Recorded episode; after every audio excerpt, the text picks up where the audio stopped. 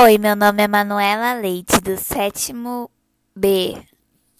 E eu tô aqui para fazer o trabalho de geografia.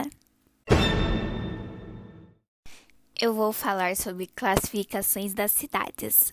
Ao compararmos uma cidade com outra, notamos que há fatores de classificação determinantes para análise das diferenças e semelhanças. Mas quais são?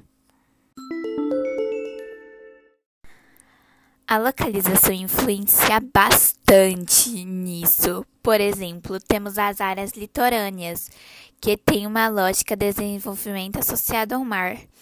E também temos as regiões serranas, que têm que se adaptar a vantagens e limites impostos pela natureza típica desse ambiente. Além das localizações geográficas desastadas, destacaremos as seguintes outros fatores de posição e classificação das cidades: origem, o porte e a função urbana. E foi isso. Tchauzinho.